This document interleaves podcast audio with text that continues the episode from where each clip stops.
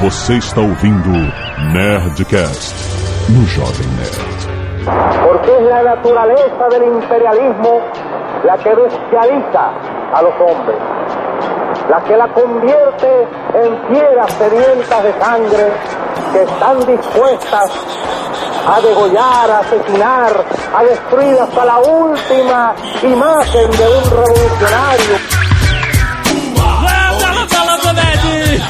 Aqui é Alexandre Antônio Jovem Nerd, eu quero ver Cuba lançar. Essa é velha, pô, já falou. Mas, porra, alguém ia falar. ser mais previsível que Pô, isso. Você né? ficou me apontando quando eu falei, quando eu repeti no Nerdcast de mitologia grega, agora também tem, tem, tem volta, amigo, tem volta.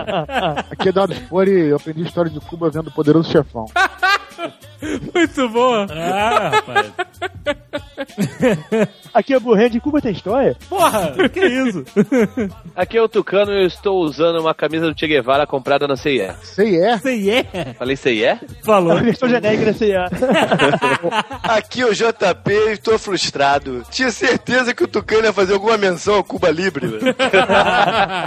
Meus exames de, de sangue chegaram e eu não tô mais nem podendo falar em bebida. Senhora. Aqui é o Azagal e agora eu temo pela minha aposta. Muito bem, nerds, vamos falar sobre um assunto interessantíssimo: a história da Revolução Cubana. O que aconteceu naquela ilha é, é uma ilha que dá problema, né? Deu, deu problema a ilha, né? Eu já vi isso num seriado, cara. Ah, é, pois é, né? E essa também não teve final nenhum, né? Vai, não vai é bem ter, não vai ter. né? Não, e ninguém consegue sair de lá, né? Isso é mais importante. Vamos falar sobre isso e muito mais depois do e-mail. Canelada.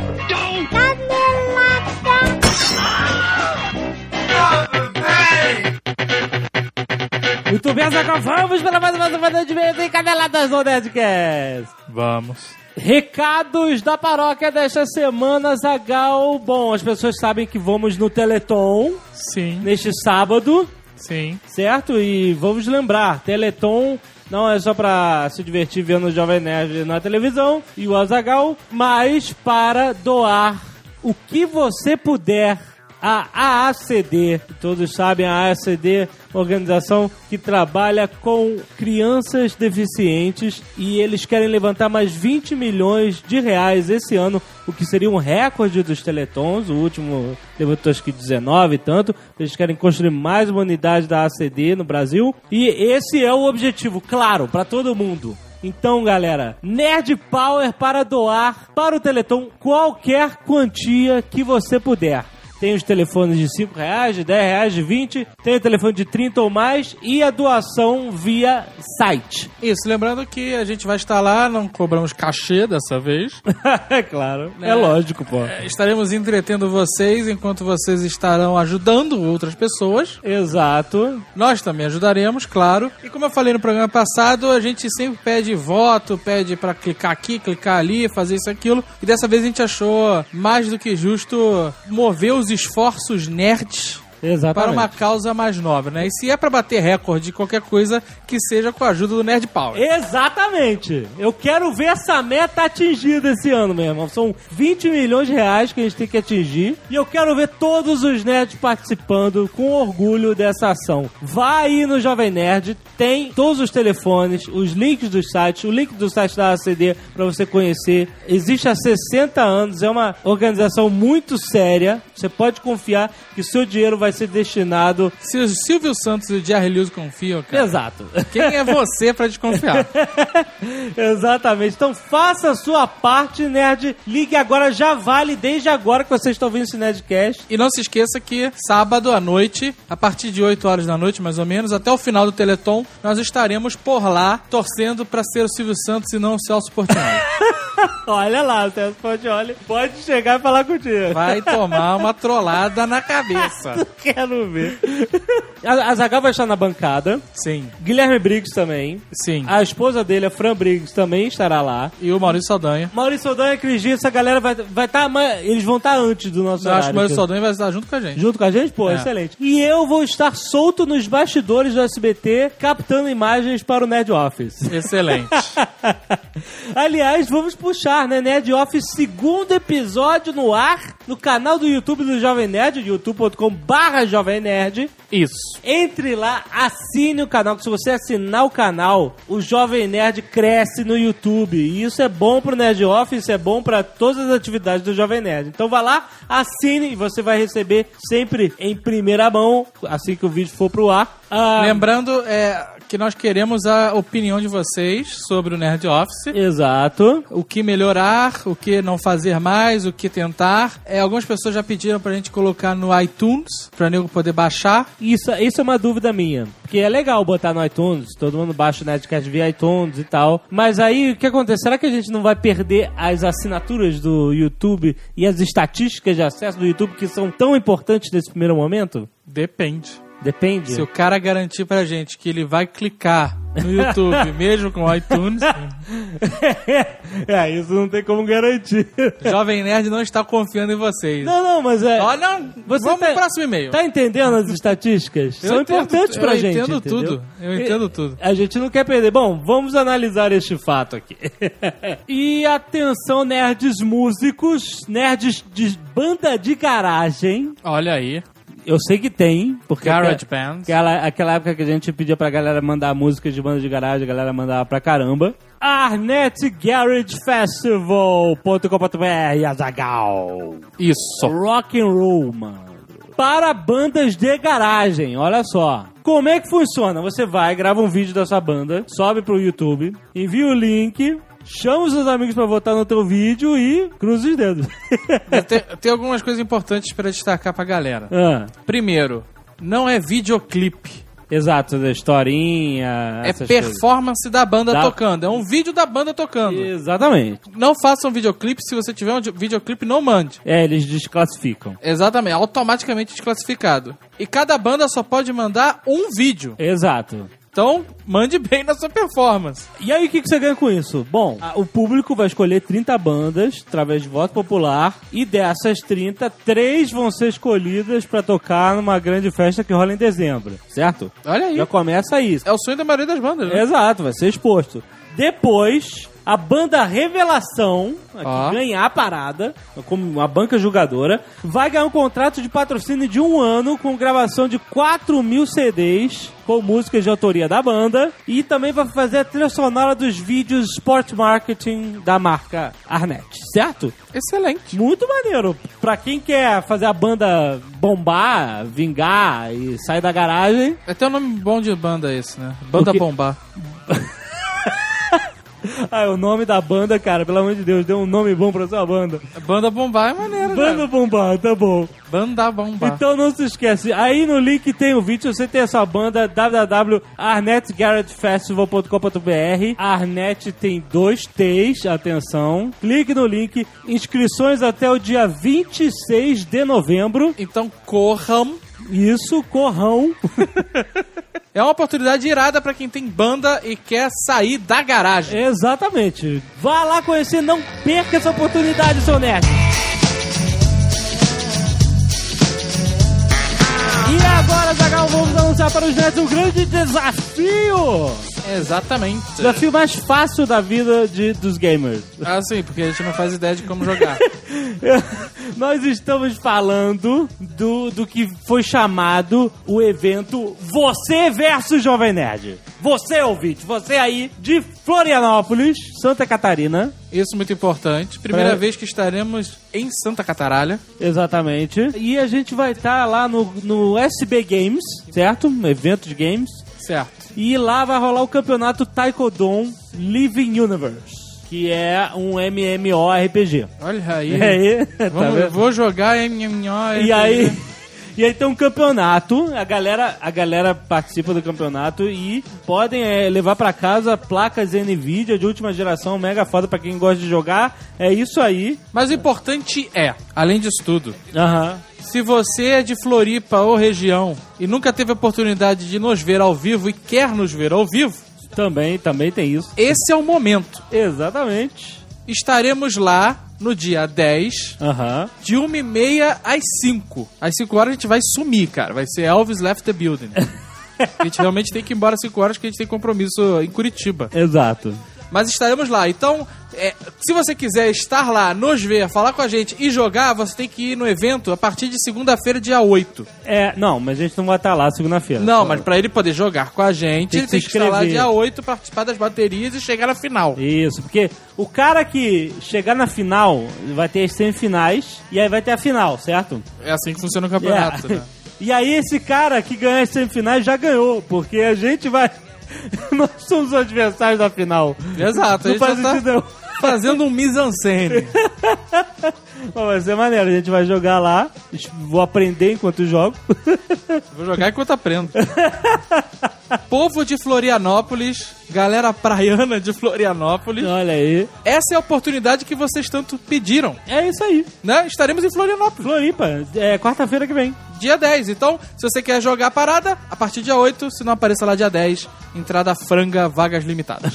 Excelente. Clique aí no link do post. Isso, tem no Jovem Nerd News todas as informações, você clica e acha. Recado rápido do nosso amigo, autor internacionalmente conhecido, Eduardo Spor, amigo do Paulo Coelho.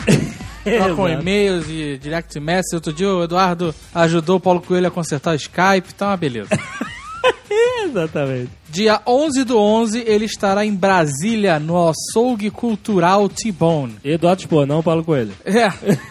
Paulo Coelho já não faz mais esse tipo de coisa. Você lembra que ele falou no programa? É, é difícil pra ele. Ele é evita a complicado. confusão. Além disso, no dia 12 do 11 de novembro, nosso camarada estará em Porto Alegre na Feira de Livros de Poa. Com o Rafael Dracon. Olha aí. E o, e o Leonel Caldela estarão lá na Feira de Livros de Porto Alegre, Teatro Sancho Pança. Bom, tem um link aí pro blog do Eduardo Spor, Filosofia Nerd. Clica lá que você vai ver todos os horários, locais, tudo certinho. E se você não quiser ouvir o resto do, do feedback do último programa, pode adiantar este Netcast para 22 minutos e 33 segundos. Muito bem, Azagal. Vamos lá. Vamos para os recados. Relatório de Slave Roboto. Isso. André Abou enviou um depoimento em áudio muito, muito sinistro, É pertinente.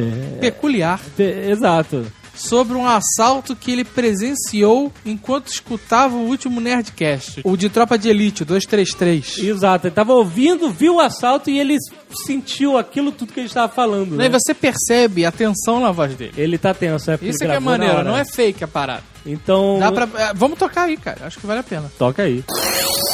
Olá pessoal do Jovem Nerd, meu nome é André Abu.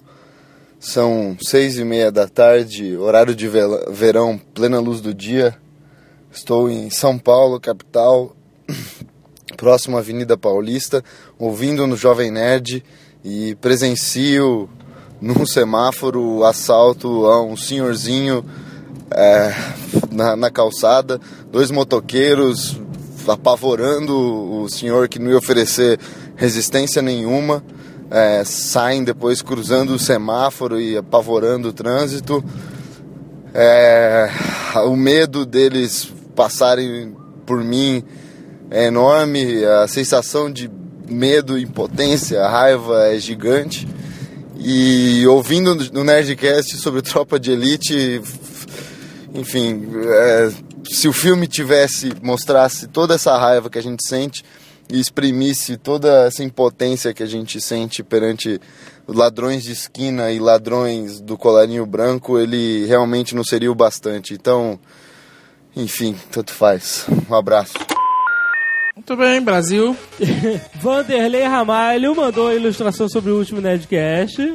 Muito bom. Obrigado, muito legal. Alexander Santos enviou mais um Nerdcast Tales, tá emplacando toda semana. Muito bom. Muito, é, a regularidade faz a diferença. É, cara. olha só, muito bom. Ricardo Ferro envia uma tirinha do The Walking Dead e os cortes da Fox. Excelente. Aliás, foi um dos assuntos do Nerd Office número 2, né? Essa- Essas tirinhas, na verdade, são a versão resumida de hoje em dia, né? É, eles são quadrinhos com filme. Exatamente. André Caetano está desesperado atrás do seu A Batalha do Apocalipse edição de colecionador que está emprestado para sua amiga Cris, Cris, que até hoje não devolveu. Ele pediu um apelo aqui da gente. Então, Cris, sério, cara, você já leu o livro? É, porque É ele- muito escroto isso. Você sério. tem que entender, Cris, esse livro, é, edição de raro. colecionador, não existe mais. Não existe. E cara. não vai encontrar mais, entendeu? E Então, mesmo que existisse. então não é só um livro que tá com você, é, é uma peça de colecionador, entendeu? Então Isso, devolva. devolve pra ele, por favor. Não podemos cobrar mais que isso, senão é cobrança vexatória, mano. É, exato. Como nós estamos usando sobrenome, passa. É, exatamente. Cris, amiga do André Caetano, devolva a Batalha do Apocalipse dele. Agora. Primeiro e-mail, Ana Célia, 22 anos, estudante de jornalismo sem cidade. A discussão sobre drogas como problema de segurança pública no último Nerdcast me incomodou muito. Sou nordestina e a não ser que vocês estivessem falando do tráfico de drogas restrito ao Rio de Janeiro, ok, pertinente a discussão. Se esse não era o caso, e nem acredito que fosse, o discurso de vocês foi extremamente midiático e a canelada foi doída. Segundo a polícia militar, os traficantes geralmente têm alto poder aquisitivo e fazem parte da classe média ou alta. Cometem outros delitos, principalmente sequestros e roubos para angariar recursos para compra de drogas. E não consomem o produto. Tô mas eu disse isso. Eu Eu, não tô disse. entendendo, mas tudo bem. Não, não, é é porque assim, quando foi levantada a questão de saúde pública, eu disse, olha, mas não é só isso. Eles são financiados e praticam outras atividades ilícitas e tal. Isso foi dito, de fato. Ana Célia, É, você é, está... O programa não foi sobre isso. cara. É, não é, foi sobre bem. um filme que abordava certos É. temas que deixam a gente revoltado. Mas quando a gente abordou esse assunto, Ana Célia, a gente comentou sobre isso. É, E a gente não determinou nada. É, e você tá certa também no seu discurso. Sim, assim como todo mundo tá certo no que acha. Mesmo estando errado. Marcelo Machado, 33 anos, analista de sistemas São Paulo, SP. Sobre o Nerdcast 233 de Tropa de Elite 2, entendo a sede do Azagal por vingança e tudo mais. Seja da Zagal por vingança. Mas o filme é pra deixar claro que o fucking sistema é maior que tudo, a realidade. O que mais me chamou a atenção foi a mudança quase derrota do Capitão Nascimento. Expressão como dar um murro na ponta de faca, tentar fa- fazer a diferença, não se deixar levar e perder a guerra começaram a rondar a minha cabeça assim que os créditos começaram a subir. Nem o Capitão Nascimento consegue enfrentar o sistema, deve ser, né? Sim, sim. Escrevi um post no meu blog comparando o Capitão Nascimento 1 ao Capitão Nascimento 2. Não vou citar aqui tudo porque senão viram um e-mail chato. Já tá meio chato, mas tudo bem. Ele escreveu, já virou. mas vou copiar um pedaço. Ah, Ai, Jesus. No primeiro filme, o Capitão Nascimento grita em alto e bom som para os PMs aos pés do morro: Não vai subir ninguém. No segundo filme, Nascimento não consegue impedir que um defensor dos direitos humanos entre dentro de um presídio para tentar conter uma rebelião. Não consegue ao menos convencê-lo de usar um colete à prova de balas. Não consegue comandar o seu sucessor, Matias. Teve o seu comando atropelado pelo seu superior e pelo seu liderado ao mesmo tempo. No primeiro filme, Capitão Nascimento usa farda preta, parceiro, com caveira. No segundo filme, Coronel Nascimento usa terno surrado e uma gravata desleixada. No primeiro filme, Capitão Nascimento mostra que é possível. No segundo filme, sabe o sistema, né, parceiro? Pois é, o sistema é onipotente, onipresente. É indestrutível? Ele pergunta. Oh, oh. O que eu digo é que o sistema não podia mandar na ficção. Lá vai ele de novo. É, é, mas é o meu de cara. E o sistema pode mandar em tudo, a gente pode estar É. abaixo do sistema e não poder fazer diferença nenhuma. Mas deixa a ficção em paz. Deixe Ó. pelo menos nós podermos sonhar. Dr. Hardman, 32 anos, advogado Aracaju, Sergipe. Esse é puta velha do É, Nerdcast. já, já, exatamente. Eu reparei que durante esse filme novo, o Coronel Nascimento está sempre tossindo e fungando.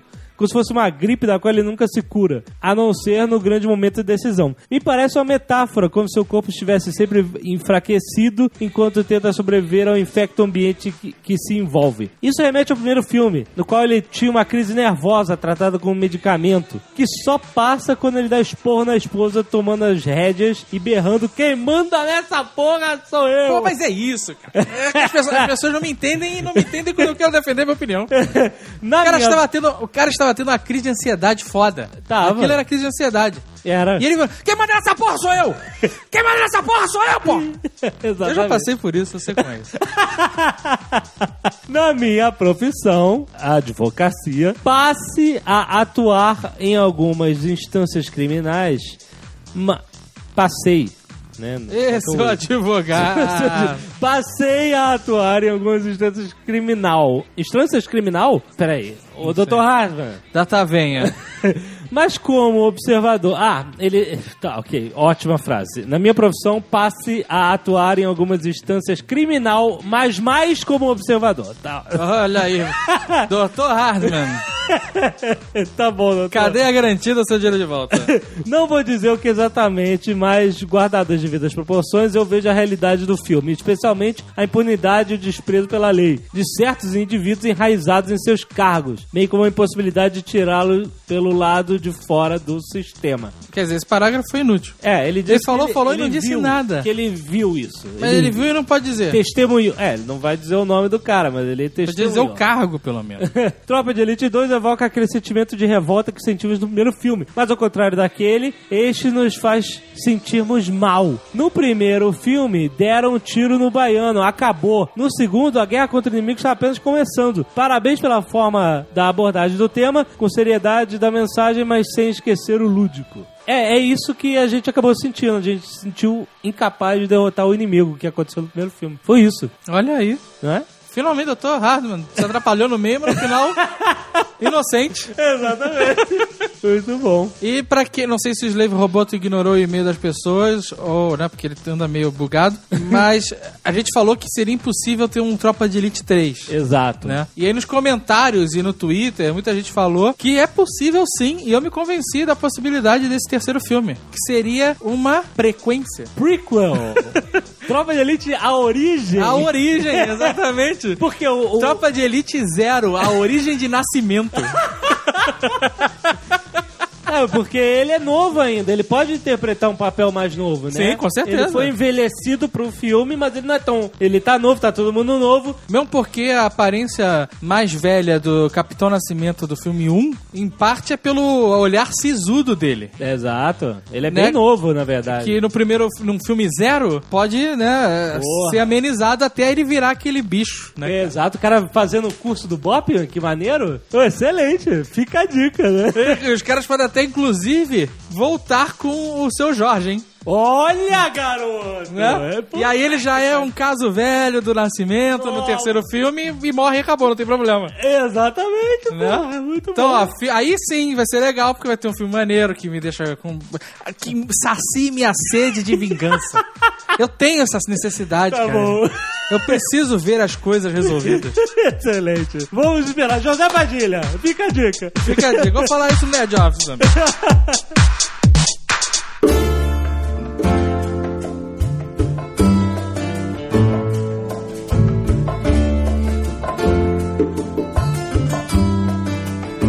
começar do início. Pangeia, teve a divisão dos continentes.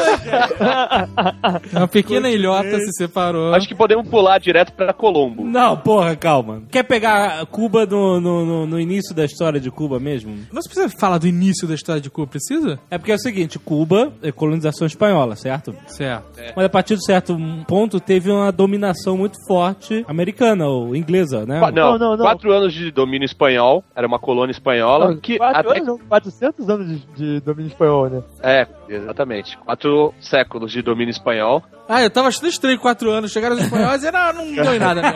não, não, não. Verdade, quatro séculos de domínio espanhol, até que os Estados Unidos chegou, dois pés na porta, tapa na cara e tirou a Espanha de lá. Meus pés não, só um navio. Era a guerra hispano-americana. É. Eles falaram, não, agora Cuba é independente, pero no mucho. É. 1898. Instalou-se um governo fantoche. Não, na Não, verdade, os quatro primeiros anos foi nem fantoche, foi um governo militar americano mesmo. Aham. Mas isso era, era, era- Os Estados Unidos já começando com esse negócio de lutar pela democracia no mundo? Não, é spoiler de guerra. Quando eles entraram em guerra com a Espanha, a Espanha perdeu. É, Aí a Espanha isso. perdeu Cuba, perdeu Porto Rico, perdeu mais o Guam e mais outras coisas na, na Pacífico. Não lembro mais o que é, acho que é Filipinas, sei lá. Que passaram a ser território americano. Os Aham. americanos resolveram dar independência pra Cuba. 1898 que foi ocupado. Aí em 1902 proclamado a República Cubana. É, eles reconheceram a soberania de Cuba em 1903, se eu não me engano. 1902. E uma das coisas que Cuba teve que ceder ali foi a área de Guantánamo, que Então, continuou a teve- base militar lá desde aquela época, né? O, a base de Guantánamo é um aluguel perpétuo. Os americanos pagam tudo, todo mês um aluguel pra. Eles pagam um aluguel? Pagam. Isso, isso. E o Fidel falou que nunca descontou o único cheque. É, o Fidel- É É, verdade, porque é. o, o Fidel, o Fidel diz que foi feito sobre coação de força o tratado que deu o lease da, da área lá para os Estados Unidos. Peraí, então, cara, ele tem uma fortuna. Pô, não deve só, ser uma é, fortuna, cara. Deve ser com valores remetidos a 1903. Tá deve mandar um cheque de 2 dólares por mês. né? Eu- Inclusive, o plano do Fidel é depois usar esse dinheiro pra comprar os Estados Unidos. Patria o muerte.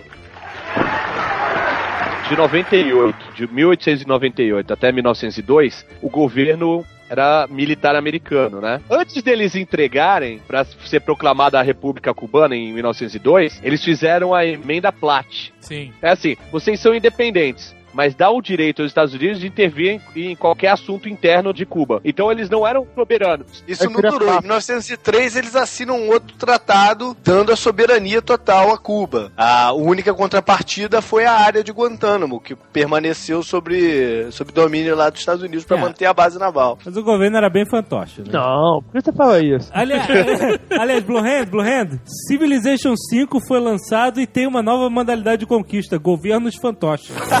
Interessante. Então, século XX começou com Cuba, né, calças arreadas para os Estados Unidos, apesar de estar independente, né? O que acontece? Cuba acabou virando um grande playground dos Estados Unidos. né? É, eu já ouvi falar outro, outro termo. Qual Pia termo? também, mano. É meio Grande legal. puteiro. Sim, sim, um grande puteiro. Cuba até a década de 50 era o que é Las Vegas hoje, né? Las Vegas só virou Las Vegas depois que Não Cuba, Cuba. não tinha mais Cuba.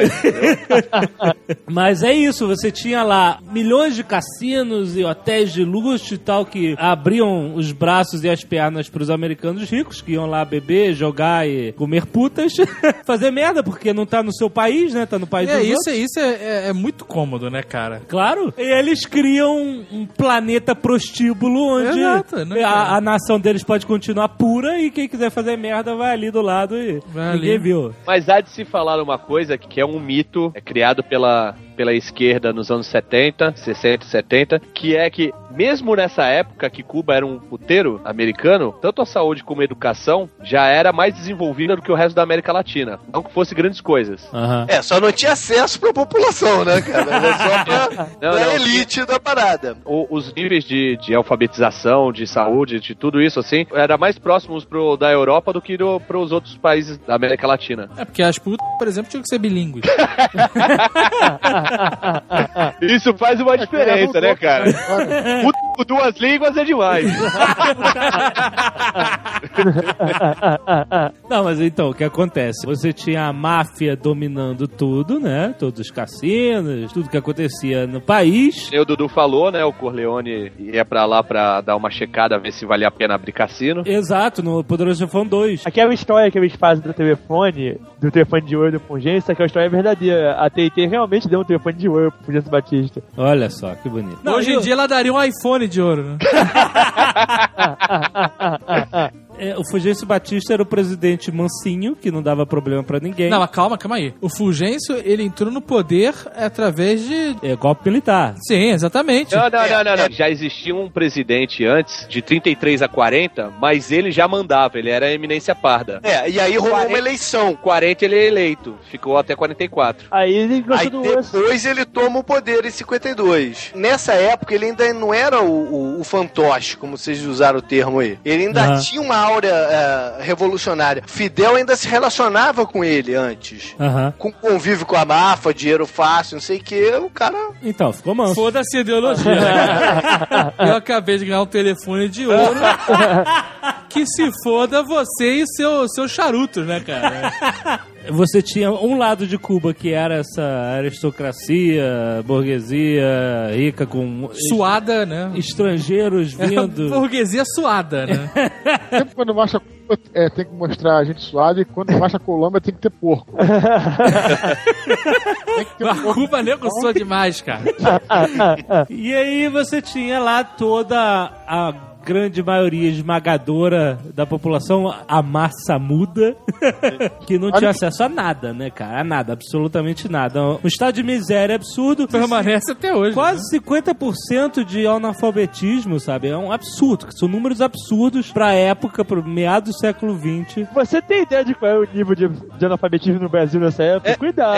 É, isso- é isso que eu tô cuidado. falando. É isso que eu tô falando. Esse negócio de que, de que a situação de Cuba era, um- era uma merda foda, era uma merda foda como a América Latina inteira. Não houve um salto gigantesco, como falam, depois da Revolução Cubana, que tem educação pra todo mundo. Você pegar o, o anuário da ONU, pode ver lá o, no anuário da ONU o que que diz, os índices. Há de se convir, né? Estavam entregues a merda. Não, né, mas cara? é, é que Nada, era né? um país de contrastes muito grandes, né? Não, com E certeza. Enquanto né? tinha nego andando de Mercedes, que são os mesmos Mercedes que estão até lá hoje, né? Então, que viraram táxi agora, né? Exato. Tinha nego que não tinha, não tinha o que comer. Patria o muerte. Mas nessa época dos 50 e poucos, assim, o Fidel já começou a fazer oposição, mas daquela forma mais light, né? Ele tinha jornalzinho de mimeógrafo, É. ficava gritando no, microf... no megafone. Lembrando que Fidel era um advogado, pessoa letrada, pessoa inteligente, com educação. Gigante. cara é, é alto pra cacete, né? É só gritar pra lá e pra cá. O cara né? não é merda. O cara, o cara que fez a revolução que ele fez, ele não é um merda, né? Não, cara? não, ele é um tem cara como. extremamente carismático, tem um, um poder assim de, de. Fazer discurso interminável. um poder de convencimento foda. É, ele teve o É poder que- de agregar as pessoas lá em torno da É. causa dele, que foi, foi a chave da revolução, né, cara? Com certeza, porra. Bom, e aí em 1953 temos o assalto ao quartel-general de Moncada. Que foi mal mancada. Pois Na é. verdade, essa era pro Dudu falar, né? Porra, Dudu! O Fidel juntou lá 130 e poucos rebeldes. Falou assim: vamos tomar o quartel-general e iniciar o golpe, né? Tomaram uma cacetada. E aí, quer dizer, eles, eles se dividiram em 16 carros, era uma caravana de carros que ia até bonde, o. né? Era um bonde. Só que aí deu muita merda. A maior merda que deu era, era cento e poucos caras em 16 carros. Eles chegaram lá e não conseguiam sair dos carros, né, meu? É, 10 pau de araras, cara. Porra, cara, deve ter Então. sido uma cena dantesca, né? O que? O motorista com o peito colado no volante, Suado puxando, sai aí, sai aí! Cara, devia ser muito engraçado. Vocês viram já alguma foto do Fidel de óculos nessa época? Já, já vi. Ah, Caralho, meu irmão. Imagina sendo liderado por um cara que tem um óculos que é do tamanho da cara, brother. Olha, não. E aí, carros se dissiparam. O carro que tava com, a- com as armas pesadas se perdeu de todo mundo. Quando o Fidel chegou na porta da parada, ele diz lá na- nas memórias dele que o maior erro foi ele ter saído antes do tempo. Que quando ele, sei lá, acho que ele atropelou os caras da Casa Mata. E aí saiu. E aí todo mundo que tava atrás dele saiu também, mas saiu lá fora da base. Não, não saiu dentro da base. Aí todo mundo se fudeu, né, cara? Nesse momento, eles ainda não tinham nenhum treinamento militar, não tinham nada. Era molecada Fidel porra Fidel- louca. É, a Fidel era um recém-formado advogado, alguma porra assim. Ninguém era militar ali, né? O Fidel chegou, vamos tomar essa goma. É a molecada, é nóis! E foram. Fizeram o bom de fora. E aí foi assim, morreu uma galera e Fidel foi preso, condenado a 15 anos de prisão, né? Aí Ele e o irmão dele. Raul Tava em todas, tava em todas. Acho tava lá. Aí que ele escreveu, né, aquele discurso lá, a história me absolverá. Não, não foi um discurso, mas foi. Como ele era advogado, quando ele foi pro tribunal, ele mesmo foi o, o defensor, né, dele. Sim, sim. E aí ele, ele fez esse discurso e falou, né? A, a história me absolverá. Sim, é o famosíssimo. Condenado a 15 anos, mas por causa de pressões populares, pouco menos de dois anos, ele resolveu anistiar a galera. Mas esse, pra mim, foi o erro do Fulgêncio. O erro não é anistia. Não, o erro é prender. Foi prender? Quando você é um ditador, O erro não é dar sumiço no cara lá dentro, né, pô? É o cara atacou a base militar, meu amigo, não tem que sobrar ninguém. Pô. Não tem que sobrar Ele ninguém, não tem cara. ninguém pra ele dar justificativa, cara. De ó, o cara aqui, não sei o que, paredão em todo mundo, né, cara? Afinal, tinha sido um ataque armado. não, Esse Exato, cara As forças armadas estavam atacando a soberania do país, cara. Esse episódio foi pra ter algum evento real, né, da, da história, pra basear todos os filmes. Aí o cara passa dois anos, mas sabe o que mais? Vou soltar esse cara. Nego tá enchendo o meu saco, eu não tô com paciência pra esta porra. Exato. Vou mandar esse cara pra fora daqui e tá resolvido o meu problema. Tá resolvido. Já posso descer pra mesa de blackjack de novo, né? Caralho, irmão, o cara. Assim, é, desculpa, mas a intenção do cara era tirar você do poder. Ele não vai parar. Ele não vai exatamente. É por isso que inglês é foda, né? Tu vê no coração valente. Tu vê a primeira vez, fica torcendo, né? Não, na última hora vão soltar o William Wallace. Porra nenhuma. Corta o Não, cara em pedacinho, Braga. Pra não ter chance. Em inglês esquartejou o cara que já tava morto, só por princípios. Desenterrar o cara e esquartejar, são bons nisso.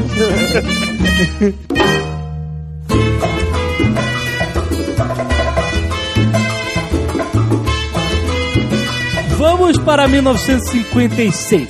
Três anos depois, Fidel exilado no México, armando a sua, né? Ele não ia parar pra, pra jogar bingo, né, cara? O cara foi solto exatamente como o Azagal falou. O que, que você acha que O o cara, cara vai fazer? maluco, né, cara? Porra!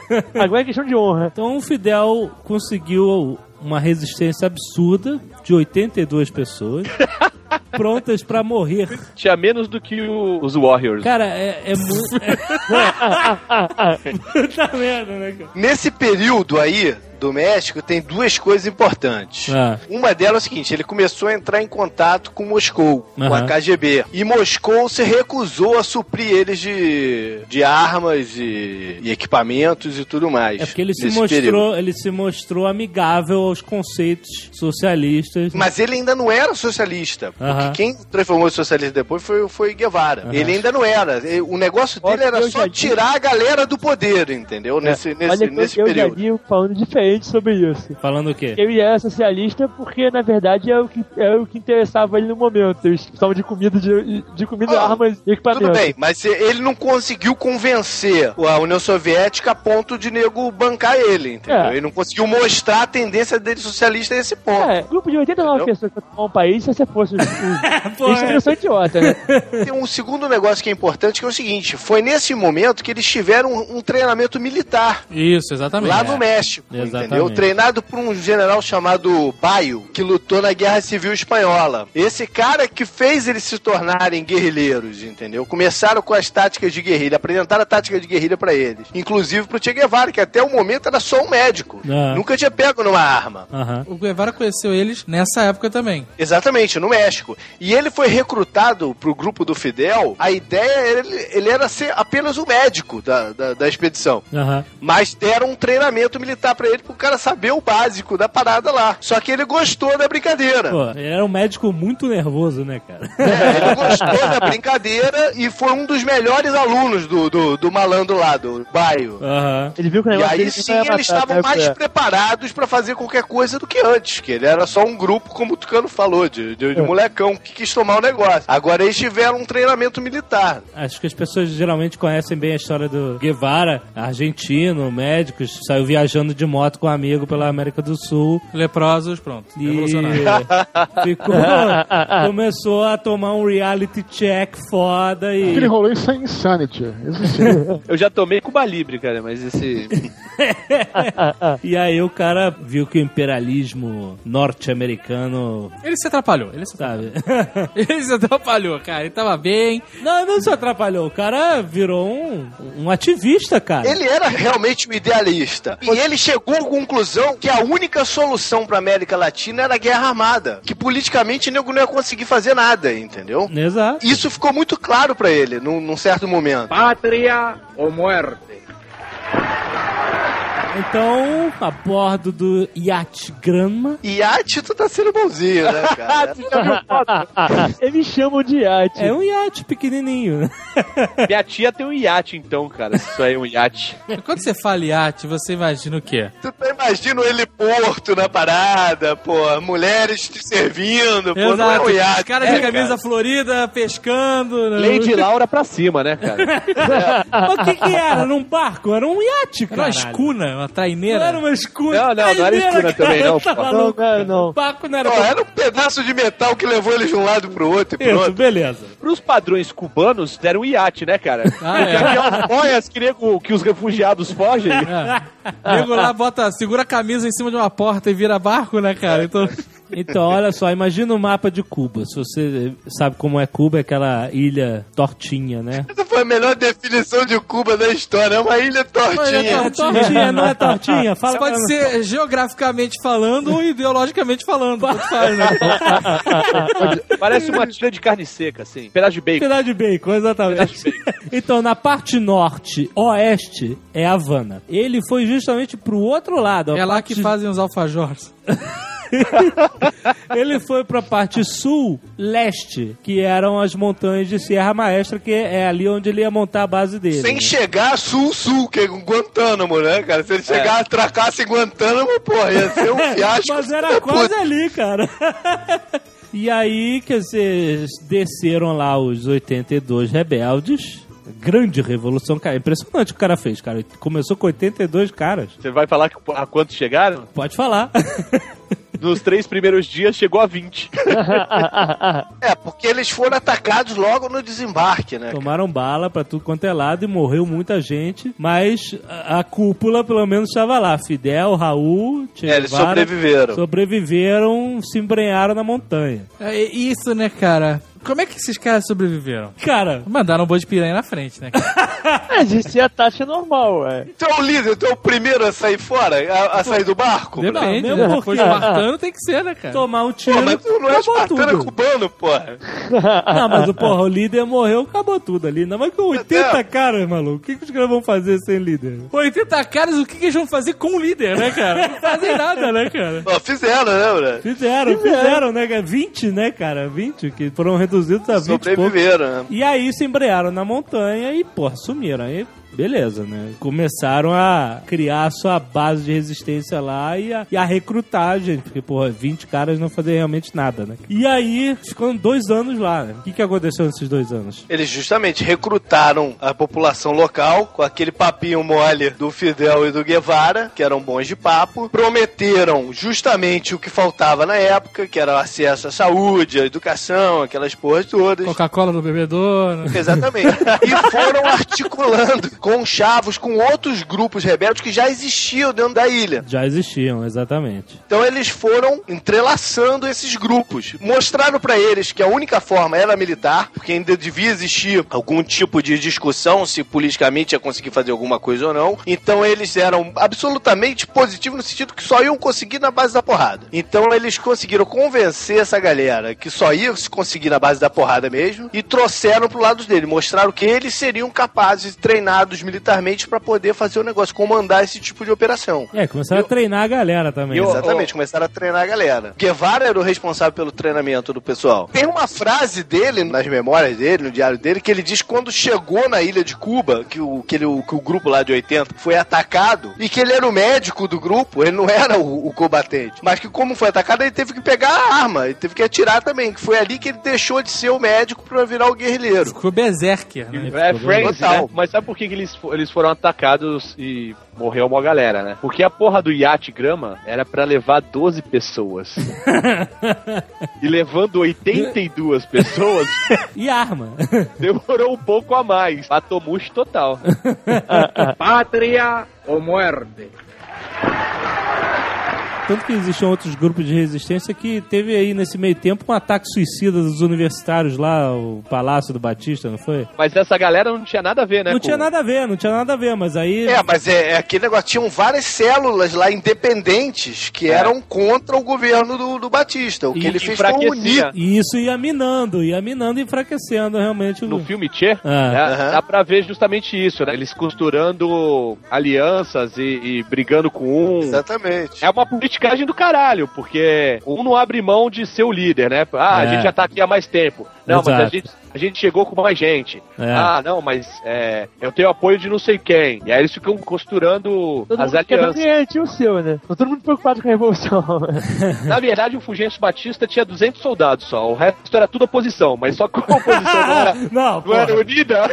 Não, mas O problema é o é seguinte, cara. Entre ligado? você ser oposição e você dar o passo, tu, pra tu pegar uma arma e atacar alguma coisa, cara, Já tem, uma, é, é. uma distância enorme, cara, de Gigante. atitude. Né, Bra? Se você tá naquela, pô, eu sou, sou, sou, sou oposição e tá com vontade de fazer alguma coisa, e aí tu olha pro lado e vê nego chegar com disposição de fazer, tu comprou a ideia, né, cara? É Foi isso claro. que aconteceu. Tem a frase do Fidel, né? Ele, ele falou: Nós vamos a Cuba como homens livres ou mártires. O Che usava isso também em todas as paradas que ele foi. Foi pra lá pra vencer ou pra morrer. Pra morrer, Não ia, exatamente. não ia ter Então, volta, Não né, tem volta, exato. É, isso começou a conquistar a galera. E aí, em 58, em fevereiro de 58, eles inauguraram a Rádio Rebelde. Conseguiram botar uns transmissores lá. Começaram a transmitir Fidel falando pra caralho pra todo Caralho, mundo. 12 horas por dia sem parar, né, cara? sem parar e sem beber água. Então, quer dizer, o Batista não podia fazer nada. O cara tava transmitindo a onda de rádio, o cara tava nas montanhas, né? E ficava lá discursando: ah, vamos acabar com essa filha da puta! Revolução! Viva la revolução! E com uma lábia que é, pô, de se aplaudir, né, cara? É, que o cara com- tinha, né? Com certeza. Não, e, e essa rádio foi muito importante pra minar mais ainda, né, o, o governo do cara e a fazer as pessoas acreditarem que acreditar que a coisa tá acontecendo. Você fala na rádio, ó, ocupamos lugar tal. Você lá em Havana, você não sabe se é verdade ou se não é, né, Bruno? É, exatamente. O cara tá falando, agora já ocupamos não sei o que, ocupamos, estamos avançando, o país vai ser livre, não sei o que. Tu É, E acredita, nessa né? época, pra completar, os Estados Unidos ainda cortou relações com Cuba, tirou o embaixador e o caralho. Porque eles É, já não sei vendo, vai exatamente qual foi a divergência dos Estados Unidos com o Fulgêncio Batista nessa época. Sempre tem um motivo econômico por trás, É, cara. não foi só isso, sabe por quê? isso. Se ele percebesse que ia ter os rebeldes, mas se fosse interesse americano que o Fulgêncio ficasse lá, ele dava apoio militar. Lógico. Os americanos estavam muito preocupados com Cuba e eu É. acho que eles também não pensaram que fosse rolar uma revolução pro lado que foi. Eles acharam que ia mudar um fantoche É, porque pro outro. justamente aquele negócio de inteligência, né? Da CIA, não sei É. o que mais. Como o KGB em Moscou não apoiou o negócio, eles também não se preocuparam que fosse se tornar um, um- um porto da União Soviética ali, né, cara? Mas essa é que eles não tinham inteligência. Né, Mas a evidência era forte, os caras não apoiaram, entendeu? O- A invasão. E continuaram não apoiando, depois que passou de 20, 80 para 600, É. entendeu? Continuaram não apoiando. Eu acho que no, nessa época Moscou realmente não estava preocupada com, com Cuba. Não tava nem passando pela cabeça deles desse lado. Porra, então é, é uma falta de divisão internacional de todos os lados, né, cara? Porque se ninguém em Moscou percebeu, Cuba é do lado dos Estados Unidos. O Fidel não vendeu pra, pra, pra Moscou a ideia de que seria é, essa porta de, da União É. Soviética. Não, não, não. conseguiu vender assim, entendeu? Também- Ou não Moscou quis também- vender assim. Moscou também não teve essa, essa visão na época. Eles só foram ter essa visão depois, quando o Fidel, quando o Fidel chamou eles pra ser, pra ser amiguinho.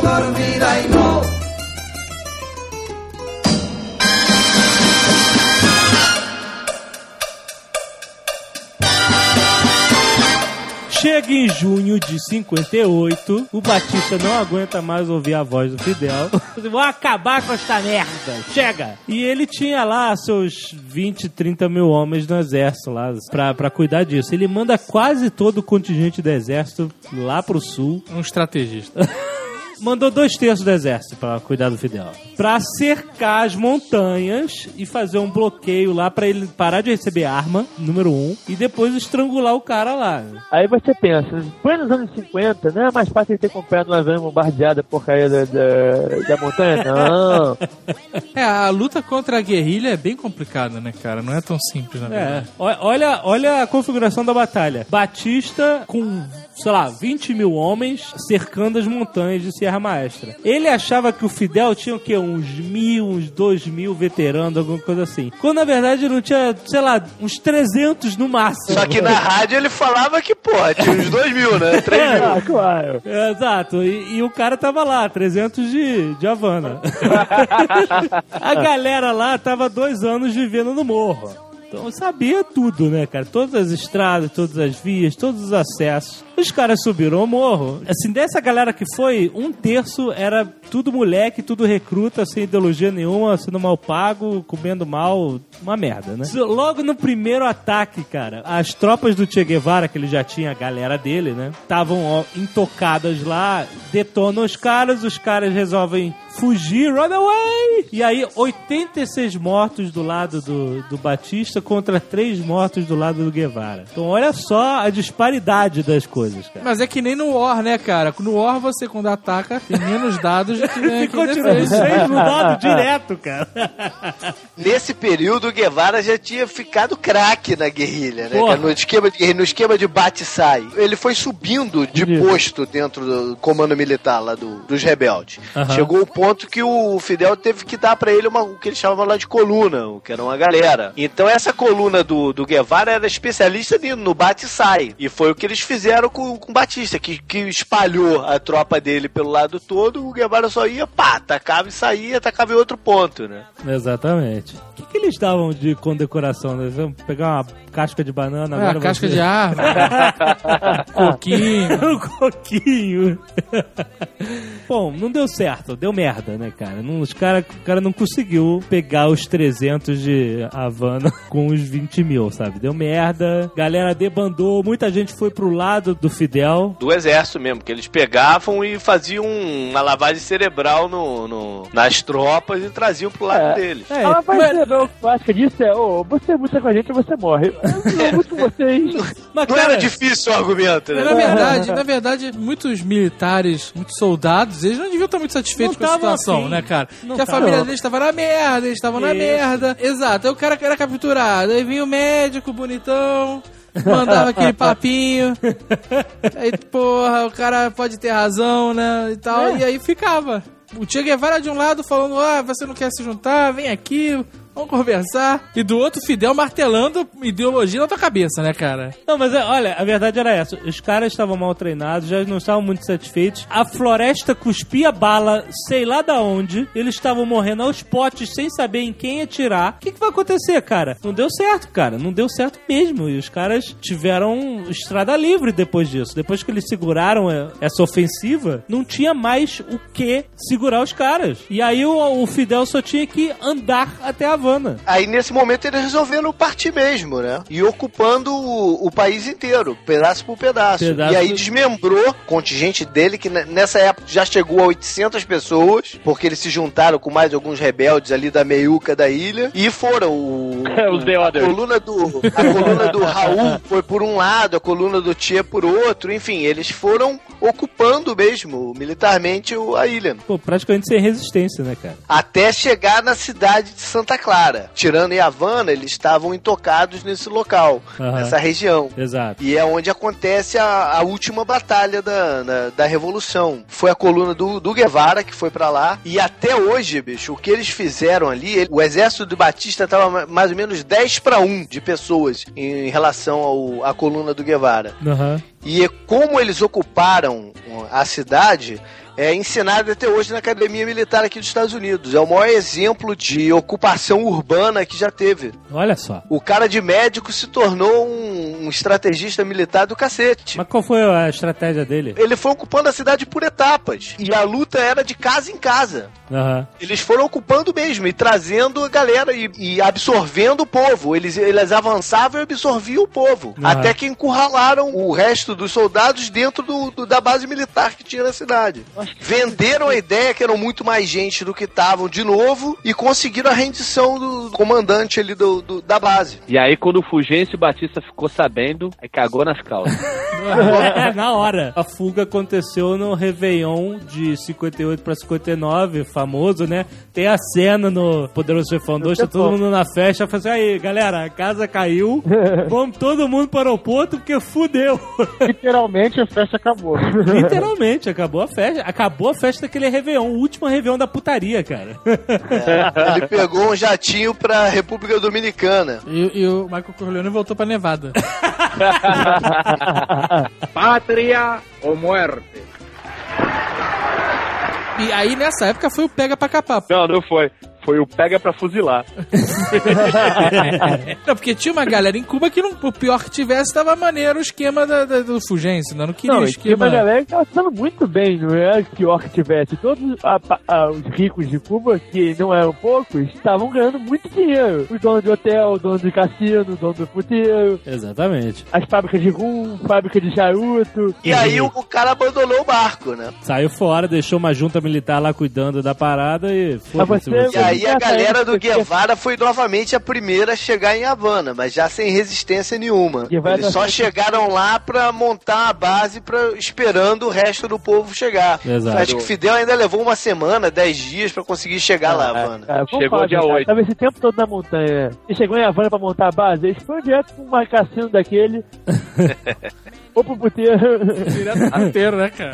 Não, mas ne- nesse momento o Guevara já tava com a mulher lá, com uma militante lá também, que ele já tava vivendo com ela há mais de um ano, alguma porra assim. Bom, chegou o Fidel e aí começou de fato a reforma. Começou com o paredão. A gente tá remontando o Big Brother, todas as influências do Big Brother, né? o paredão era justamente no paredão de fuzilamento onde todos os novos inimigos do novo estado eram fuzilados. Justamente uma coisa que o Batista não soube fazer. Não, e Fidel, como é muito mais malandro, eu acho que ele chamou um plebiscito pro povo dizer se queria ou não os fuzilamentos. Aprovava ou não a ideia do fuzilamento, entendeu? Olha aí o Big Brother. Fuzila, se você quer que fuzile, diz que zero. Ou seja, ele fez o negócio teoricamente com respaldo da população, né? E aí a galera, porra, meu irmão, sangue. E não é que nem a gente vê em filme assim, pega 10 caras e fuzila. Era de galera, assim, né? Pega assim, 70 soldados, ah, esses aqui eram fiéis ao Fugêncio. E mata todo mundo. O responsável por determinar quem é que ia, que ia morrer ou não, no final das contas, era o irmão dele, o Raul. Raul, Raul Castro, é. Ele que era o, o- a triagem lá da. Raul Sangue Bom, né? Que era conhecido. E Né? outra coisa interessante do Raul é que das batalhas que foram travadas, não tem nenhuma que foi considerada uma vitória dele, apesar dele ser o Ah, cara. da coluna lá. Ele tava Também, cara. sempre num lugar distante de onde a, a, a porrada tava comendo. Patria o muerte.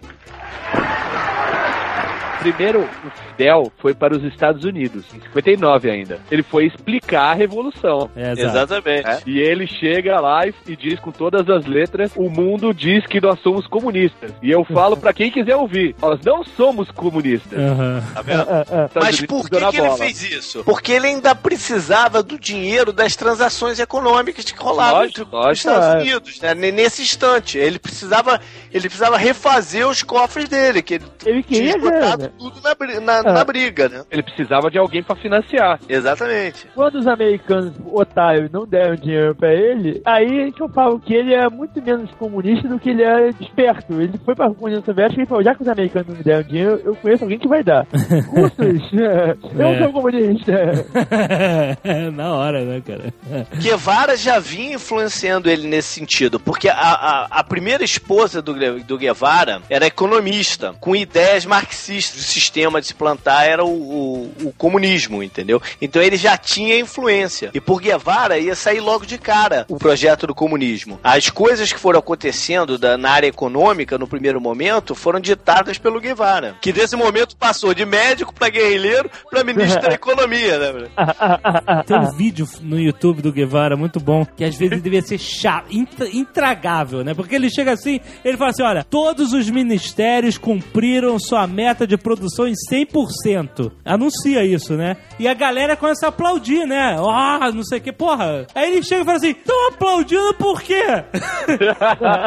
Eu falei que cumpriram as metas nesse mês. Vocês não sabem se a gente vai cumprir as metas no mês que vem, porra. Cara chato, cara. Pelo amor de Deus. Mas é engraçado. Ele, ele como ministro, foi esse tipo de cara, né? Aí vem a parada que foi o, o, o final da, da, da relação diplomática de Cuba com os Estados Unidos, né? Uhum. Que foi realmente a implantação do de um novo sistema econômico lá, em que eles absorveram as empresas multinacionais. Falaram, agora não é mais teu, meu irmão, perdeu. Agora perdeu. Agora é meu. Aí ele tava certo, né, cara? Ele foi nos Estados Unidos e falou: olha só, fiz uma revolução, preciso de uma grana agora. Eu tô aqui, sou seu vizinho, vai me dar um help?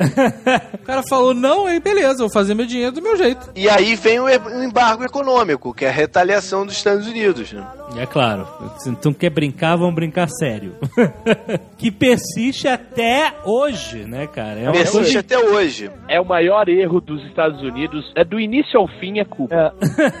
Na hora que o Fidel foi lá passar o chapéu, dá um dinheiro pra ele, dá um dinheiro pro barbudo, o menino é, É. bonzinho. Ajuda o cara, fica amiguinho. Não deixa É, ele ficar é. amiguinho da União Soviética, porra! Eles fizeram a única coisa que eles não podiam fazer, que é o embargo econômico. Aham. Com o embargo econômico, eles Não, impossibilitaram o povo de ter contato com as coisas boas do capitalismo. Eles não tinham iPhone, né? Não, não, mas é um pouco diferente. O embargo é o seguinte: os, ninguém, nenhuma empresa americana ou cidadão americano. Nessa é Pode é- comprar nada de Cuba. Estados Unidos vende, os Estados Unidos hoje, ainda hoje exportam para Cuba. O caminho de exportação ainda existe. Não é pequeno o volume de, de produtos que é exportado para Cuba. A- agora tem as paradas sinistras, tipo, pela lei do embargo, nenhuma empresa ou, ou- o governo de Cuba tem crédito. Eles têm que pagar adiantado por tudo que compram. A balança comercial existe entre Não, os mas Estados Unidos, mas o que não têm- pode é comprar de Cuba. Cuba não pode vender nada para os Estados Unidos. É, é- é de uma mão só, na Não, verdade. mas calma aí, eles não têm carro americano lá, só tem carro europeu. Não, não tem carro porque, pô, não tem dinheiro também pra comprar. Existe, primeiro, existe um, um- um controle da, da liberdade pessoal. O cidadão de Cuba não pode chegar, ah, vou comprar não sei o quê. Aham. Mas o governo de Cuba ou empresas do governo de Cuba compram dos Estados Unidos, entendeu? Aham. O, o que os Estados Unidos vende pra Cuba é produtos de primeira necessidade, é alimento, é coisa assim. Eles, Mas existe o comércio. Mas eles não vendem não, bem tudo bem, mas eles não podem exportar o iPhone, por exemplo. Sim. Não, não pode porque não tem nem quem compre lá, cara. Se deixam eles comprarem e venderem, fatalmente ia acontecer o que aconteceu com a Rússia. É, é.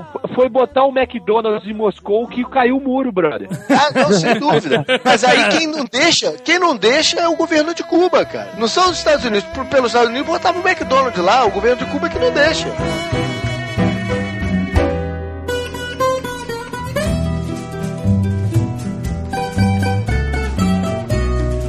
Então, Fidel tá lá estabelecendo o seu novo país, reforma agrária, tomando empresas, etc., criando toda a sociedade socialista que ia nascer em Cuba. É porque o pessoal tava lá, uhul, viva, estamos livres, agora, agora nós vamos ter tudo, Cuba vai mudar. e aí ele falou, calma aí.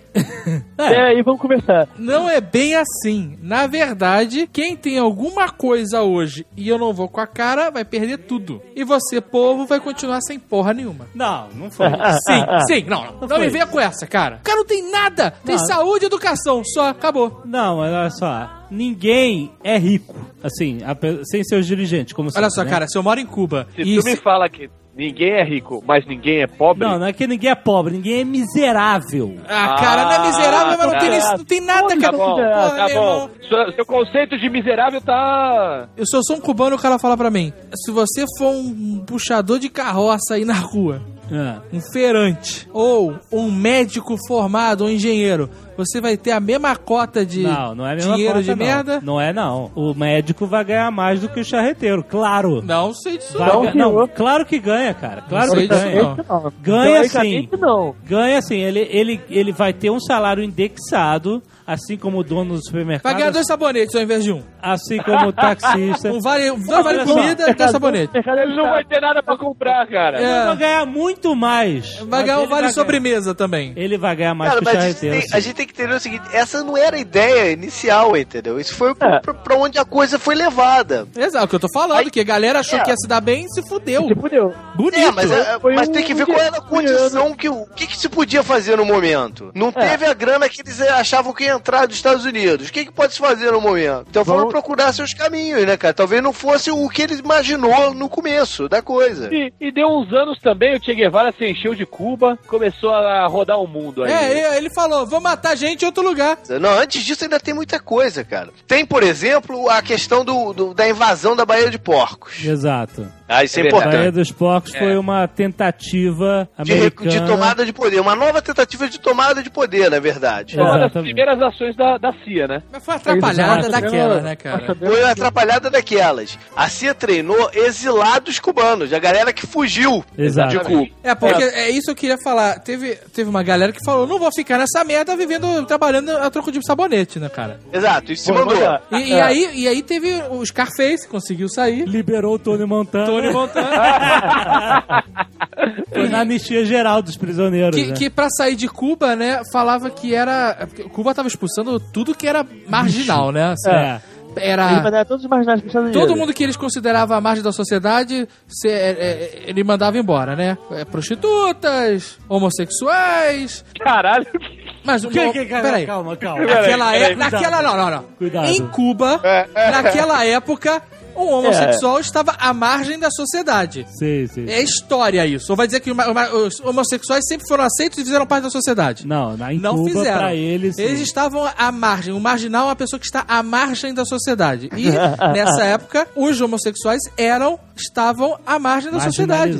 É o que eu estou falando, exatamente. Sim, sim, sim. Então, eles foram mandados embora de Cuba. Assim como as prostitutas estavam à margem da sociedade foram mandadas embora. Assim como os ladrões e assim como, sei lá, escritores, todo mundo que pudesse fazer uma diferença que eles não queriam, eles estavam, puf, expulsando de lá. E todo mundo chegava em Cuba falando que era prisioneiro político, né? Aquela maquiagem de puta na cara. e arrastão. Sou, sou prisioneira política, né, Não, cara? e com, com a lei do embargo, os americanos fizeram uma lei de asilo imediato para cubano. Tinha uma parada, uma parada desse tipo. Ah, e É. rola até que, hoje, que- né? que- que mudou, né? Hoje em dia você tem que chegar no solo americano. É, é isso. É aquela parada do que se você pega no mar, você é mandado de volta. É o touchdown, né? É o isso. touchdown. E aí acontece o seguinte: é o, o cara não vira um americano direto. O cara ganha um, um status de refugiado e o, a- o departamento de imigração tem uma cota de até 20 mil cubanos que eles podem dar visto por ano. Caralho, cubano pra cacete. É, a 20 mil por ano que eles podem legalizar. Haja Miami, maluco. É porque eles viram. Antes eles não tinham assistido, depois eles viram o filme Scarface e falaram: Porra, o que, que ele está fazendo, né, meu irmão? Não, porque antes o cara, o cara entrava no bote e gritava, ah, sou refugiado. E aí ele já, ah, beleza, vem cá. E aí quando começou a milhões de bots aparecerem no horizonte, eles falaram, não, calma aí. Quando, quando caiu, a gente já estava adiantando, adiantando muito, mas quando caiu a União Soviética, Cuba me- meio que deixou o nego fugir. Naquela de uh, menos bocas para alimentar. Sim, com certeza. Até na época da Revolução mesmo, eles se- exatamente se livraram da galera que eles não queriam lá dentro. É. Manda para os Estados Unidos essa, entre aspas, escória, a- na visão exatamente. cubana. né? Aí a CIA meteu a mão nessa escória. né? Exato. Falou, ó, Falou, pô, vamos fazer o caminho inverso do que os caras fizeram. Vamos ocupar nós. Botar quem a gente quer lá dentro, né? Isso. Treinaram militarmente uma galera. Governo Kennedy, né? O governo Kennedy, logo no começo do governo Kennedy.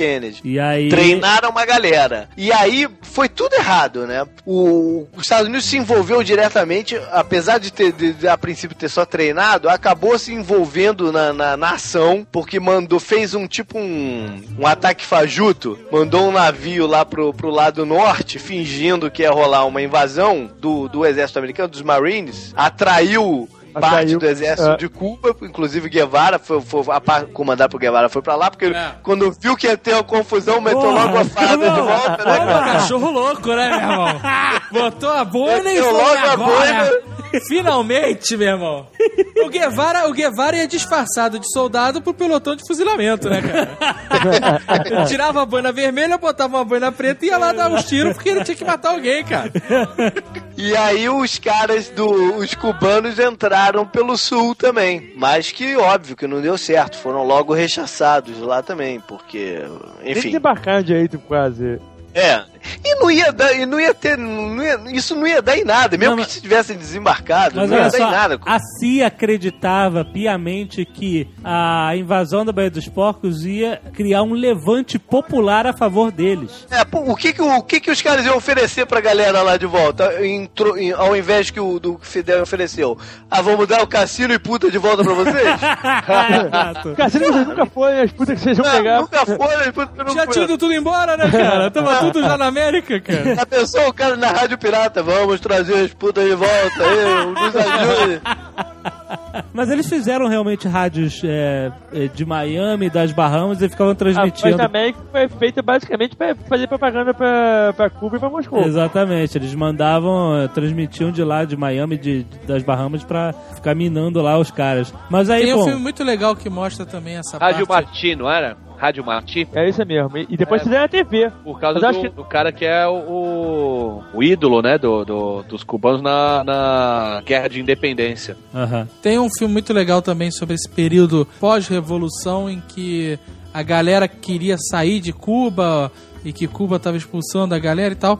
Chama Antes do Anoitecer, em inglês é Before Night Falls, com o Javier Bardem. É, é sobre a vida do poeta Reinaldo Arenas. E ele tá em Cuba na Revolução e depois ele consegue sair e vai morar em Nova York e tal. É, e é um filme legal que mostra essa, essa- uma visão de um cidadão sobre Aham. a Revolução. É bem interessante. Legal, legal, legal. E o cara é homossexual. E foi era marginalizado. Ah, nessa sim. época. Se você não quer ver porque você não se interessa pela história de Cuba ou porque você não conhece Javier Bardem e não sabe o que tá perdendo, que era um puta ator, você pode ver o Johnny Depp fazendo o papel de uma traveca Olha, só. escrotíssima, cara. Afetadíssimo no filme. Ai, então sim. tem mil opções se você quiser assistir. Até, até ver o Johnny Depp da forma mais escrota possível. Ele, pelo visto, ele gostou, porque ele tava soltinho no papel, cara. Patria o muerte. Aí, bom, foi uma cagada danada a tentativa de invasão, não deu certo. Aham. E Fidel usou isso para reforçar os princípios da, da, da revolução dele, mostrando que os Estados Unidos queriam ocupar o, a, a ilha de Cuba e trazendo a população ainda mais para dentro do governo dele. Tem até uma passagem que o Guevara, numa reunião da OEA, é, mandou um recado pro Kennedy, viu o embaixador dos Estados Unidos, ou o representante dos Estados Unidos lá, agradecendo ele pela invasão da Baía dos Porcos. Uma ajuda a revolução, a institucionalizar a coisa. Aquele filme que a gente já comentou aqui, o Bom Pastor, que fala sobre a criação da, da Porra, CIA. vem essa merda desse filme de novo. Esse- Não, não para com esse trauma. gostou de dessa porra? Não, aquele ficou devendo Eu tô, fiquei 100 devendo sem pila na locadora. Ah, gostar, né? O Bom Pastor fala diretamente da invasão da Baía dos Porcos, né? Que era uma das primeiras operações da CIA, não foi isso? Foi. Sim. É Eu fico indignado que alguém, alguém falou, dedurou eles, né? Alguém dedurou. sim, sim. Rolou Mas, isso. cara, os americanos fizeram só cagada em relação a Cuba. Eles, eles garantiram pra Cuba uma unidade que não conseguia de outra forma. Toda vez que os americanos faziam qualquer coisa, o Fidel fazia um discurso basicamente que é. É, exato. Os americanos Porque, malvados estão nos sacaneando. E pronto, juntava o povo contra o inimigo. Exato. é. Porque você não pode, cara, lutar contra um cara que é labioso usando lábia, cara. É verdade. Não, e cara. você dava um inimigo comum pra ele, pra ele juntar o povo. É a mesma coisa daquela história do sequestro do Silvio Santos, pô. O cara ficou com o Silvio Santos lá como refém, o cara, pô, labiou ele, né, cara? No final, no final, o sequestrador deu a grana pro Silvio Santos, cara. É, pô. Na parada do- da Baía dos Porcos também foi uma, uma oportunidade boa também pra União Soviética botar pressão, né? É, claro. Os, Que teve- aproveitaram pra dar uma. Nikita Khrushchev chegou e mandou o Kennedy ficar sossegado, porque senão o bicho ia comer, né? É, É. e aí isso culminou em 1962, alguns anos depois, com a crise dos mísseis cubanos, que a gente já comentou tantas vezes já no Nerdcast. É o momento que a, a humanidade chegou mais próxima da- do conflito nuclear, né? A Guerra Fria esquentou ali, É, e na verdade, todos os dois lados estavam jogando xadrez. de blefando, É, né? e, e blefando, porque os russos foram botar os mísseis lá porque os americanos tinham enfiado os mísseis na Turquia, dois passos da Rússia. Exato. Isso. Os russos estavam naquela de, cara, o que a gente faz agora? O míssil aqui tá na... e Aí eles resolveram, pô, vamos dar o, o, o troco. Exato. A gente enfia em Cuba. Mais um filme, 13 Dias que Abalaram o Mundo com Kevin Costner, por favor, vejam. Esse é filmaço, muito legal, sobre essa crise política. É porque essa brincadeira era um xadrez do inferno, né, cara? Era, era. Porque qualquer movimento ali que o outro fizesse errado, você não podia recuar. Não Não, podia. Se o cara E- fizesse uma merda, você tinha que atirar. Na Senão, verdade, se você não atirasse, você perdia a moral, você tava fudido. Então, Os militares dos dois lados eram militares de Che Guevara. Mata, Ah, é. mata, tira, explode, explode. É. O cara tinha que ficar naquela de segurando os, os idiotas que Os explode, mili- explode. os- militar de alta patente, em qualquer país que seja, quando ele chega numa uma certa patente, ele quer o ver o mundo pegar fogo. Sim. Porque é a É. diversão dele, E cara. era, o que, Exato. os- e era o que os militares ficavam gritando no ouvido do Kennedy: Uhul, vamos invadir agora, E, né? Do lado do Khrushchev, a mesma coisa. O Rubo me invadir, se você não invadir, você vai cair. Acabou que foi contornado, né? A União Soviética retirou os mísseis de Cuba. E o- os Estados Unidos retirou os mísseis da Turquia. Ah, mais, um, mais um pouco à frente, é. Retirou também.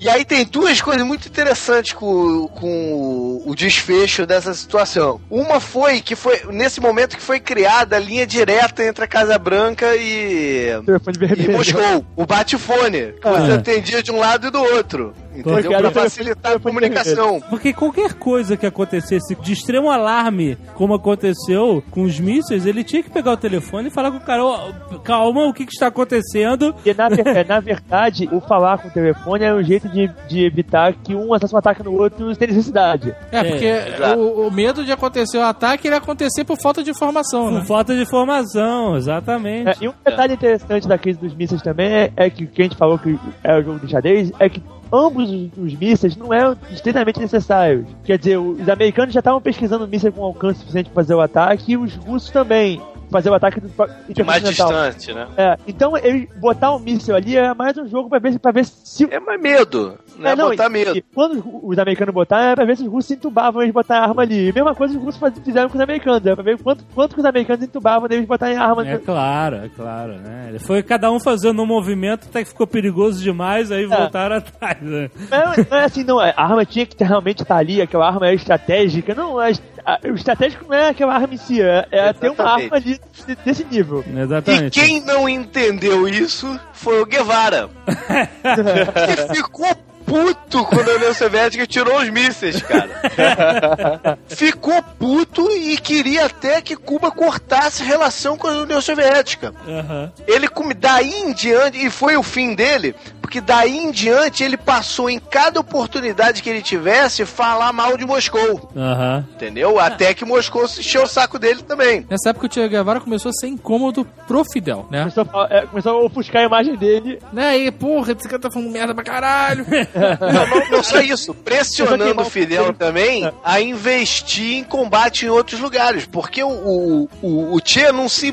Pra ele não bastava Cuba. É a ânsia, né? Cachorro louco. É, ele queria liberação de todo mundo. Ele É. queria a América Latina inteira comunista. É, É. então ele pressionava para que já se começasse a América se planejar alguma, outro, alguma outra eh, ação, entendeu? Militar. Porque o negócio- América porque Latina ele não, cara, é o continuava- O mundo, É, é. Ele continuava acreditando que a única, a única solução contra o imperialismo era a força militar. Pegou a cartilha comunista, comunista internacional e e achou que era verdade. É, mas e aí tem um ponto. Ele era mais ligado à ideia e ao sistema comunista chinês do que o russo. Entendeu? E na época, a China e Rússia, a relação deles não estava boa. E ele, toda oportunidade, falava mal de Moscou e levantava a bola da China. Aí ele veio pro Brasil, o Jânio Quadros deu uma condecoração pra ele.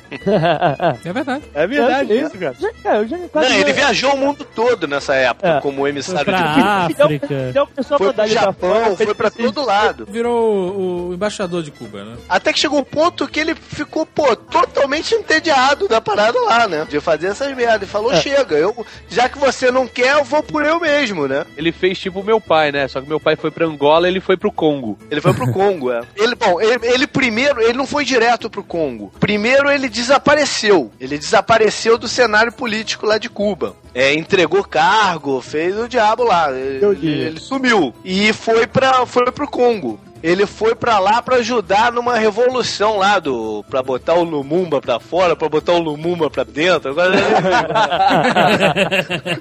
Galera do Lumumba na, na parada. Só que boi louco, sem conhecer nem os costumes do lugar, nem É, a, a geografia do lugar, não sabia porra nenhuma. Foi lá com, Foi lá com mais uns 20 cubanos que ele convenceu Não. com ele. Foi- não, eram 100, eram 100. Ah, pô, 20, eu sei. Faz diferença, cara. E aí lá no Congo foi uma merda, porque ele, ele foi pra lá com o mesmo discurso. Faz diferença, faz diferença entre 20 e 100, sim, porra. Porque do jeito que eles são atrapalhados, velho, por mais que eles tenham conseguido várias coisas, do jeito que eles são atrapalhados, foram, foram 82 do México pra Cuba. No primeiro dia, nos três primeiros dias, ficaram 20, cara. Cara, mas com 20, ele mas também morreu uma cabeçada dele logo de cara também. Enfim, mas eu- ele foi pra lá com o mesmo discurso, de ou vencer ou morrer, Aham. lá no Congo, que era o discurso dele. Mas nenhum nem outro, né? Nenhum Não. nem outro, porque chegou o ponto que ele, o- a galera que ele se uniu lá no Congo, ele chegou à conclusão que era tão filha da puta quanto a galera que, que eles iam botar pra fora, entendeu? claro. E mesmo assim ele queria continuar lá, mas acabou sendo convencido a sair fora. Uhum. Porque viram, pô, a galera tava com ele e falou, ó, não, não tem jeito, aqui a gente não vai ganhar nada. E acabaram convencendo ele a sair fora. Mas ele não podia voltar pra Cuba também, porque o pessoal já tava atrás dele, enfim, tava na merda já. Vamos pra Bolívia, que pelo menos lá fala espanhol. Não, e o que Fidel tava, vai, vai, querido, vai Vai, revolucionar vai, o vai, mundo. vai, vai, é. Exatamente, Fidel, Fidel aprovou. Fidel, Fidel, na verdade, tava aprovando a ida dele. Fidel tava, Tava. doido que ele morresse em combate em algum Tava, lugar. pra ele, eu- cê- nego diz que Fidel tava louco que ele morresse pra virar um mártir. Exatamente. O que ele Não. queria era essa. Era, seria, era, ser- seria muito mais benéfico pra Cuba que o Che Guevara nesse momento morresse, virasse um mártir, do que ele ficasse lá falando merda. Caralho, eu só quero. Tá ligado que a gente vai ser chamado de imperialista pra baixo, né, cara? Guevara é um cara, um cara impressionante, né? Tu, tu pode gostar de coisas que ele fez ou que não, mas você tem que respeitar, pelo menos o cara era macho pra caralho. Ah, é. O cara, pô, o- o- tinha o princípio dele, pô, e, e ia atrás do princípio dele a todo custo, né? Isso, isso é louvável. É verdade. Não, a história dele é maneira, tanto que dá um outro Muito Nerdcast, maneira, né? A gente nem, maneira. nem deve falar aqui, deixar pra outro programa até. É, porque o cara realmente teve garra, né?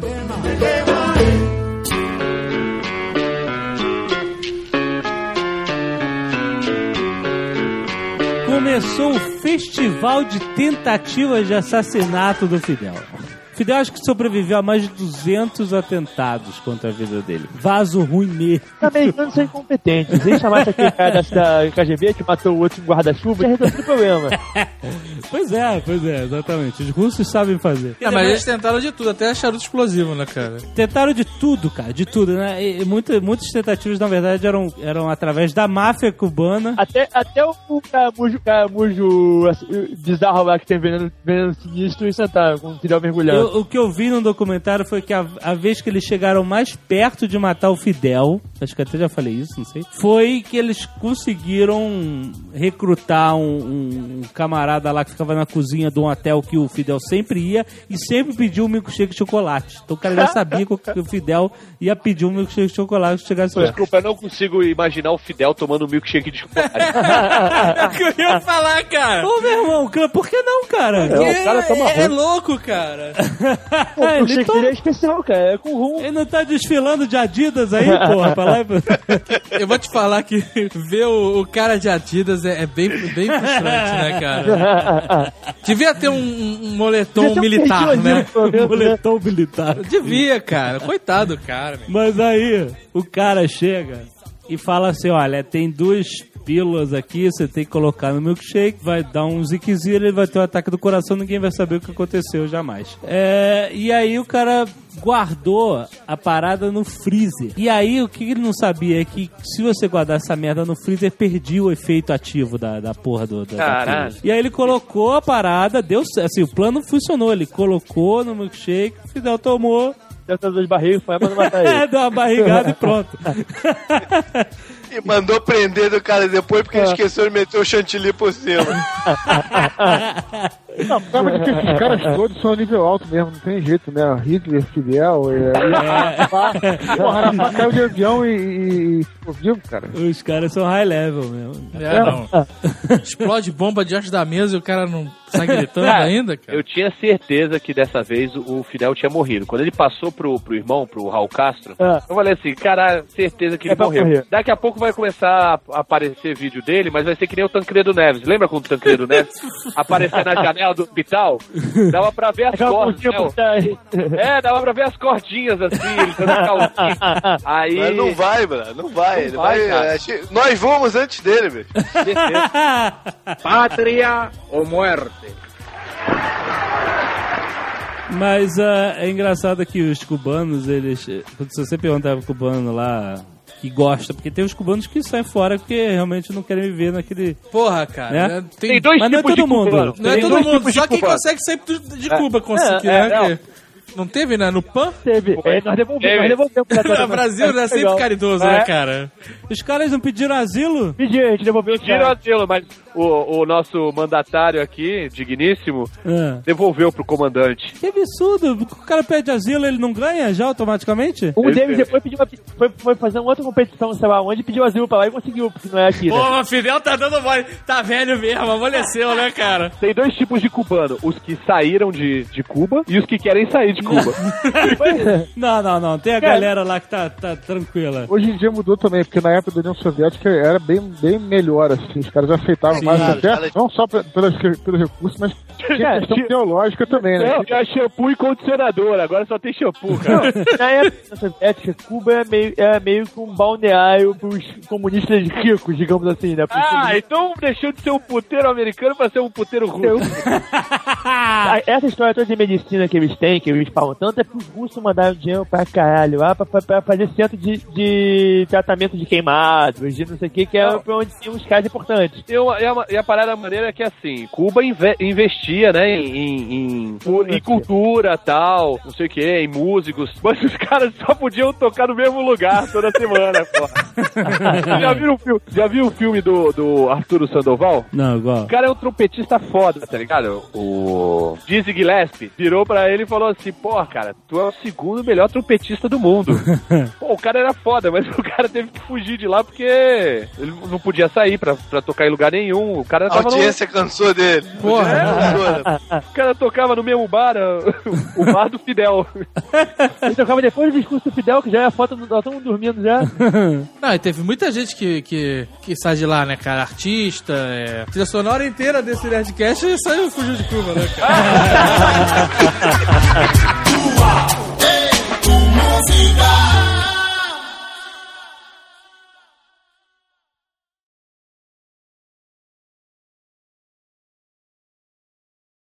Ainda não aprendi a usar esse mouse aí. né? Oi? Ainda não aprendi a usar esse mouse. Vamos começar pelo início. Pegar o jeitão dele. Tem uns movimentos de capaz de fazer. Que isso, cara? Que, Ah, que, não, é, não. que isso, cara? O que, que tá acontecendo? Os caras estão gravando juntos, de rostinho colado, falando isso, meu irmão? O que que vocês estão fazendo, cara?